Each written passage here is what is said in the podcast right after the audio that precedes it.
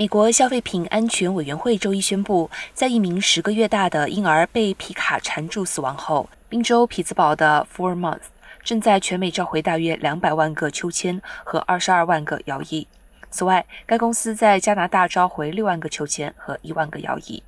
根据美国消费品安全委员会的说法，秋千或摇杆在不使用时，它们的安全带可能会垂在座椅下方，爬行的婴儿可能会被安全带缠住，造成被缠住和勒死的危险。f o r m o t h 已经收到了两起缠绕事件的报告，涉及婴儿爬到座椅下后被未使用的婴儿秋千下的安全带夹住。